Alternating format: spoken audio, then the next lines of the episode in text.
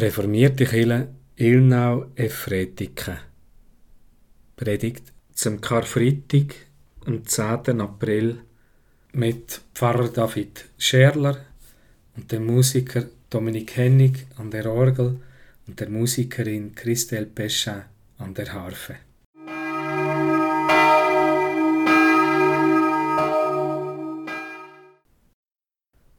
So sehr hat Gott die Welt geliebt, dass er seinen eingeborenen Sohn gab, damit alle, die an ihn glauben, nicht verloren werden, sondern das ewige Leben haben. So steht es geschrieben im dritten Kapitel des Johannes Evangeliums. Das ist der Spruch zu diesem Tag, dem Karfreitag. Wir kommen zu dieser bescheidenen gottesdienstlichen Feier das soll eine Ergänzung sein, diese Aufzeichnung, zu dem, was ja in den verschiedenen Häusern zu Hause gefeiert wird. Fest zum Karfreitag gehört das Abendmahl, die Eucharistie. Wir können im Moment nicht miteinander Abendmahl feiern. Wir können diese Gemeinschaft nicht genießen. Und das tut weh, das schmerzt. Am Sonntag in der Osterpredigt wird Sabine Schneider dann mit uns das Abendmahl feiern. Aber heute, an diesem Karfreitag, wollen wir diesen Schmerz leben, diese Trennung und sie ernst nehmen. Ich möchte für uns als Erinnerung an das Abendmahl und auch im Schmerz ist ja auch die Vorfreude drin, dass wir wieder werden miteinander feiern können. Ich möchte für uns aus dem Matthäusevangelium Kapitel 26 ab dem 26. Vers bis Vers 29 lesen. Das erste Abendmahl.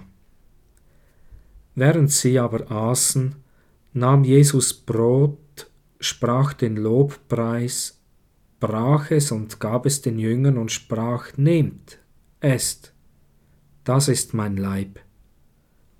Und er nahm einen Kelch und sprach das Dankgebet, gab ihnen den und sprach, Trinkt alle daraus, denn das ist mein Blut des Bundes, das für viele vergossen wird zur Vergebung der Sünden.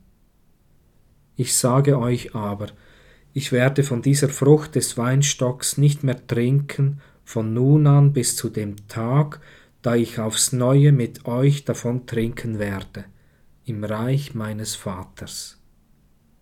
Amen.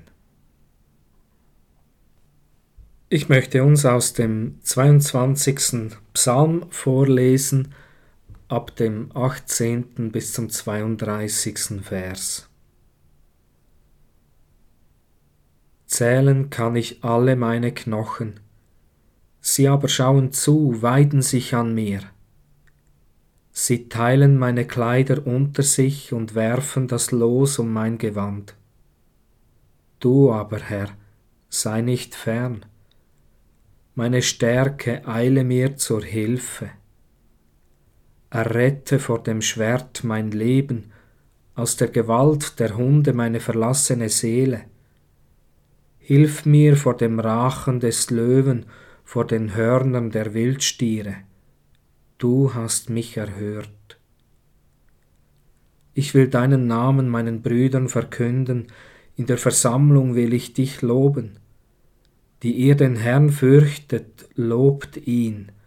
Alle Nachkommen Jakobs ehret ihn.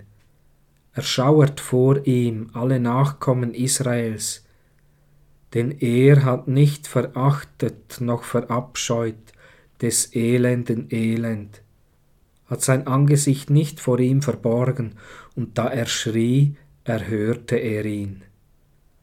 Von dir geht aus mein Lobgesang in großer Versammlung, meine Gelübde erfülle ich vor denen, die ihn fürchten. Die Elenden essen und werden satt es loben den Herrn, die ihn suchen, aufleben soll euer Herz für immer. Alle Enden der Erde werden dessen gedenken und umkehren zum Herrn, und vor ihm werden sich niederwerfen alle Sippen der Nationen. Denn des Herrn ist es das Reich, und er herrscht über die Nationen. Vor ihm werfen sich nieder alle Mächtigen der Erde, vor ihm beugen sich alle, die in den Staub sinken. Erzählen wird man vom Herrn der Generation, die noch kommt, und verkünden seine Gerechtigkeit dem Volk, das noch geboren wird. Er hat es vollbracht.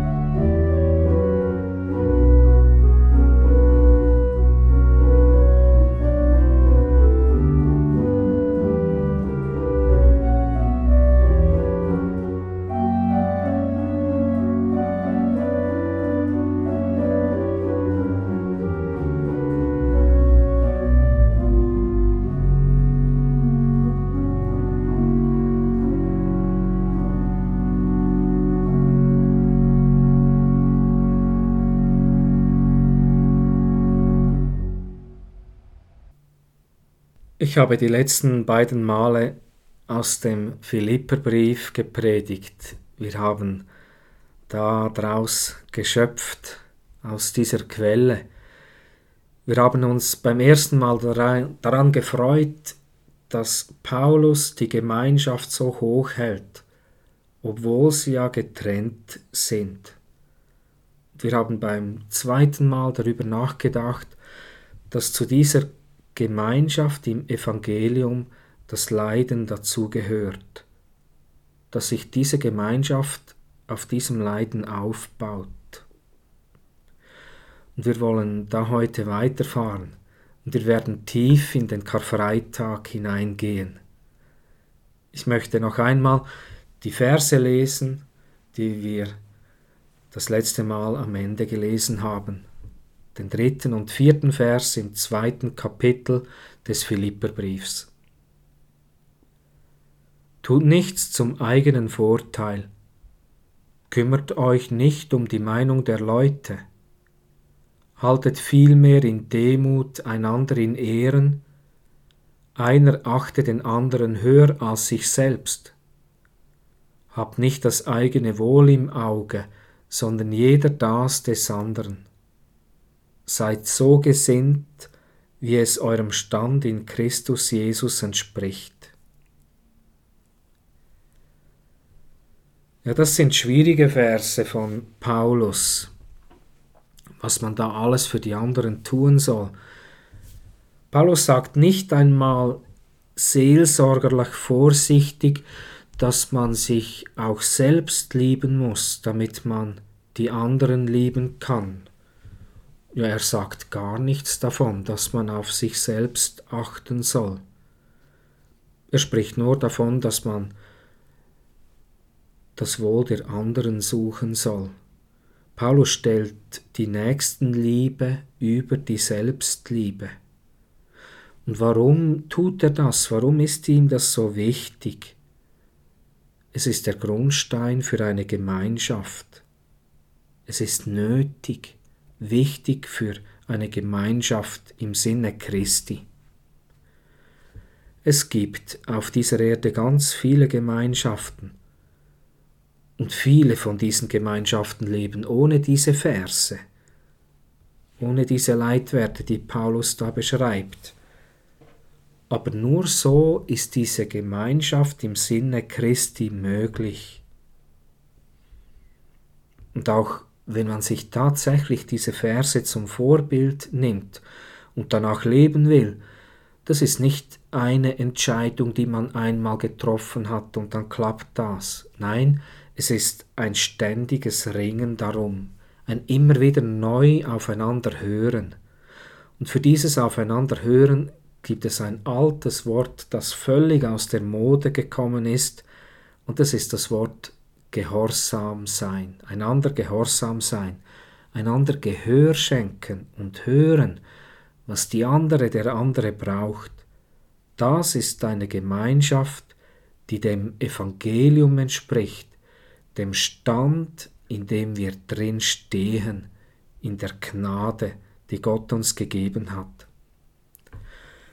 Und dann ist ja jetzt eigentlich nur noch die Frage, wer beginnt damit? Wer beginnt damit, den anderen höher zu achten als sich selbst und das Wohl der anderen zu suchen? Wenn ich beginne, dann habe ich das Problem, was ist, wenn die anderen nicht nachziehen? Oder wenn die anderen nicht merken, dass ich sie wichtiger nehme als mich? Was ist, wenn ich mich zurücknehme und das die anderen gar nicht wahrnehmen und ich dann immer im Nachteil bin, weil das die anderen dankbar ausnutzen? Das ist wie einer, der allen anderen die Türe aufhält, aber für ihn hat es dann keinen Platz mehr. Am Ende steht man mit leeren Händen da. Was ist dann?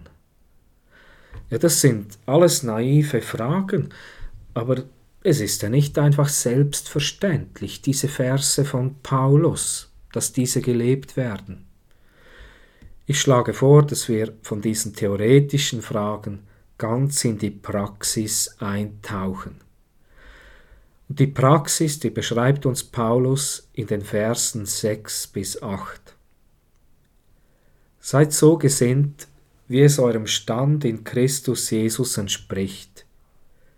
Er, der doch von göttlichem Wesen war, hielt nicht wie an einer Beute daran fest, Gott gleich zu sein, sondern gab es preis und nahm auf sich das Dasein eines Sklaven, wurde den Menschen ähnlich in seiner Erscheinung wie ein Mensch.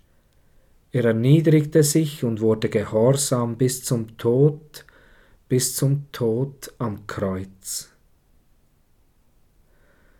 So hat Jesus diese Verse gelebt. Er hat den eigenen Vorteil, seine Privilegien weniger hoch gewichtet als das Wohl der anderen. Er hat alles preisgegeben. Und für dieses Preisgeben steht im Griechischen ein ganz bestimmtes Wort. Und zwar ist das Ausleeren, wie man ein Glas Wasser ausleert. Er hat sich selbst ganz entleert. Und er hat das Dasein eines Sklaven auf sich genommen. Er war unfrei, ganz abhängig, konnte nicht mehr selbst bestimmen. Er, der von göttlichem Wesen war, hat also auch seine Unsterblichkeit preisgegeben, so dass er sterben konnte. Er hat auf sein Leben verzichtet, ja, er ist sogar noch weiter gegangen. Er hat auf ein Sterben in Würde verzichtet. Er ist den Tod am Kreuz gestorben, wie ein Verbrecher. So war Jesus gehorsam bis zum Tod. Er hat gehört, er hat getan, er hat nicht einfach den Tod gesucht, es ging ihm nicht einfach allein ums Sterben, es ging um Gehorsam bis zum Tod. Und so hat er nichts festgehalten. Vieles, von dem wir sagen würden, das kann ich nicht aufgeben, das kann ich nicht preisgeben, das macht doch meine Identität aus. Aber Jesus hat sich ganz entleert. So sieht die Karriere aus von Jesus. Das ist alles andere als erfolgreich. Und dabei, was Paulus hier schreibt, Jesus ist ganz aktiv, bis er an seinem Ende ankommt und tot ist, bis es mit ihm fertig ist, zu Ende. Was also Paulus hier schreibt, dass man den Vorteil der anderen suchen soll, andere höher achten als sich selbst, das ist ja auf den ersten Blick bei Jesus nicht gut gekommen.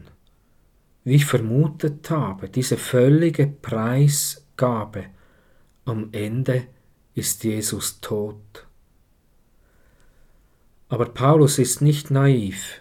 Es ist ja bei ihm nicht als ein Erfolgsmodell gedacht, dass man sich gegenseitig hochschaukelt wie in einem Schneeballsystem, das kann ja nicht funktionieren, das wäre nur warme Luft, wenn ich dem anderen Gutes tue, mit dem Zweck, damit er sie mir auch Gutes tun. Warum macht das Jesus? Warum steigt er so tief in die Tiefe hinunter? Jesus begründet das hier nicht, Paulus auch nicht, Paulus lässt die Taten sprechen. Und es ist offensichtlich, Jesus hätte das nicht tun müssen, er macht es freiwillig. Er hat sich nicht wie an einer Beute daran festgekrallt. Er ist, wie wir salopp sagen, kein Sesselkleber. Und es ist damit auch nicht ein Zeichen der Schwäche. Jesus ist nicht gezwungen, das zu tun. Es ist eine Stärke, dass er diesen Weg geht. Aber zu dieser Stärke gehört auch, dass sie jetzt zu Ende ist, dass seine Kraft fertig ist. Und wie geht es jetzt weiter? Ich lese weiter. Er erniedrigte sich und wurde gehorsam bis zum Tod, bis zum Tod am Kreuz. Deshalb hat Gott ihn auch über alles erhöht und ihm den Namen verliehen, der über allen Namen ist, damit im Namen Jesu sich beuge jedes Knie, all derer, die im Himmel und auf Erden und unter der Erde sind, und jede Zunge bekenne, dass Jesus Christus der Herr ist, zur Ehre Gottes des Vaters. Deshalb heißt es, weil Jesus diesen Weg gegangen ist. Er kann sich selbst nicht mehr helfen, er ist ganz passiv. Aber jetzt wird Gott aktiv. Deshalb heißt es, erhöht Gott denjenigen, der sich ganz erniedrigt hat. Deshalb belohnt Gott Jesus, er erhöht ihn. In Konsequenz auf das, was Jesus getan hat, erhält er diesen Lohn der Erhöhung. Er belohnt ihn und er gibt ihm noch mehr, er beschenkt ihn, er überhöht ihn, er erhöht ihn noch höher, als Jesus zuvor war. Paulus muss da im Griechischen ein neues Wort erfinden. Er über, überhöht ihn. Er schenkt ihm den Namen, der über allen Namen ist. Was soll das für ein Name sein? Gott schenkt ihm seinen eigenen Namen, den Gottesnamen. Übersetzt lautet dieser Name Herr in Großbuchstaben geschrieben. Unsere jüdischen Mitmenschen sprechen diesen Gottesnamen als Adonai aus, mein Herr. Jesus ist nun neben Gott, Vater, ist er der Sohn, Herr, Jesus Christus. Und dieses Herr ist keine formelle Anrede. Es bezieht sich auf seine Göttlichkeit. Alle werden ihre Knie vor ihm beugen, im Himmel, auf Erden, unter der Erde, sogar die Toten, jedes sichtbare und unsichtbare Geschöpf. Alle werden bekennen, Jesus Christus ist Kyrios, der Herr, alle Buchstaben groß geschrieben. Der Herr ist Jesus Christus. Die ganze Schöpfung wird das erkennen, anerkennen und bekennen, dass Gott seinen Namen auf Jesus Christus übertragen hat. Paulus schreibt es deutlich und er bezieht sich auf das Buch Jesaja Kapitel 45 Vers 23, was im Alten Testament von Gott gesagt ist, das gilt nun für Jesus Christus. Wir haben heute den Karfreitag. Kar kommt von Kara, vom althochdeutschen Wort für Kummer, für Klage, für das Leiden. In den anderen drei Landessprachen heißt dieser Tag der heilige Freitag, Venerdì Santo, Vendredi Saint, Venerdì Saint. Und auf Englisch heißt dieser Tag The Good Friday, der gute Freitag.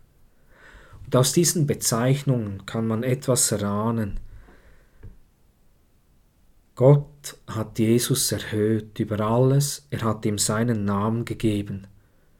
Das ist ein Tag des Kummers, der Klage, was Jesus erlitten hat.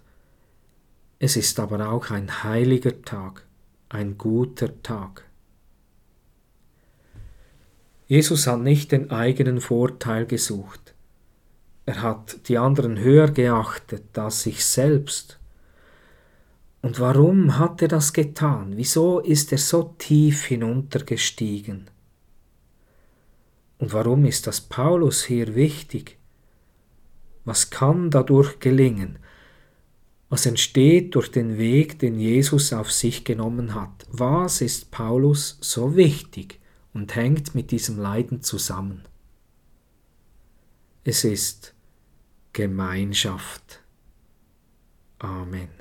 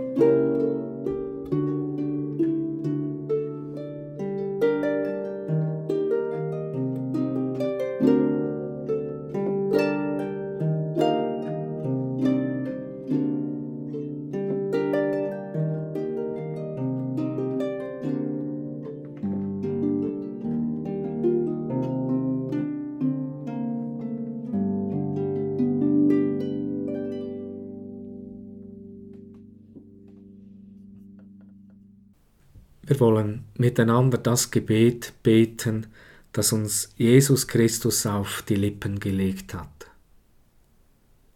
Unser Vater im Himmel, geheiligt werde dein Name, dein Reich komme, dein Wille geschehe, wie im Himmel so auf Erden.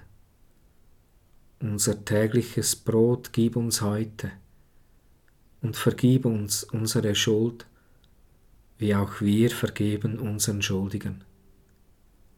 Und führe uns nicht in Versuchung, sondern erlöse uns von dem Bösen.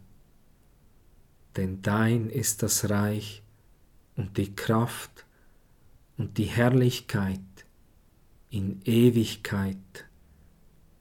Amen. Bevor ich für uns um den Segen Gottes bitte, habe ich zwei Mitteilungen.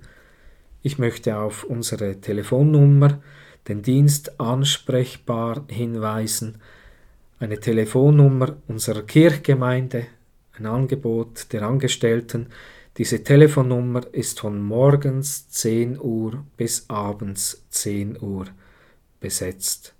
Sie lautet 052 262 20 00 052 262 20 00 und da muss man nicht zuerst lange überlegen, möchte, kann, darf ich da wirklich anrufen? Nein, man darf das Angebot wirklich einfach nutzen.